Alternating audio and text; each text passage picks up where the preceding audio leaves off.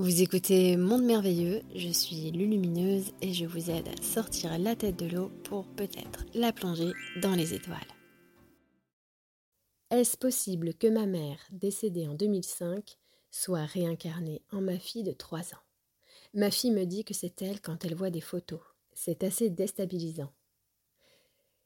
Je veux bien croire que ça puisse être déstabilisant quand notre propre enfant croit se reconnaître sur des photos et encore plus sur des photos de nos parents décédés.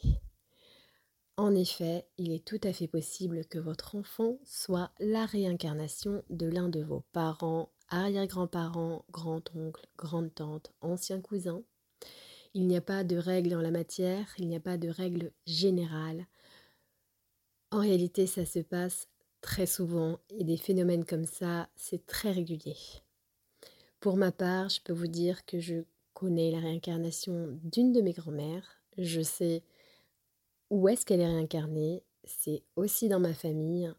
Je ne peux pas le dévoiler parce que c'est pas quelque chose qu'il faut dire, c'est pas quelque chose qui aidera si je partage cette information.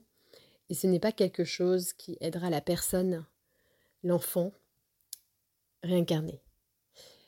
Néanmoins, il faut écouter les enfants quand ils nous disent ça, dans le sens où ils ont des souvenirs. Ces souvenirs-là vont s'estomper à partir environ de l'âge de 7 ans. Avant cela, ils ont euh, des réminiscences et parfois beaucoup plus parce qu'on a aussi eu le cas des enfants qui se souvenaient parfaitement de leur vie, de leur nom de famille et parfois même de la langue qu'ils parlaient. Donc oui, c'est tout à fait possible.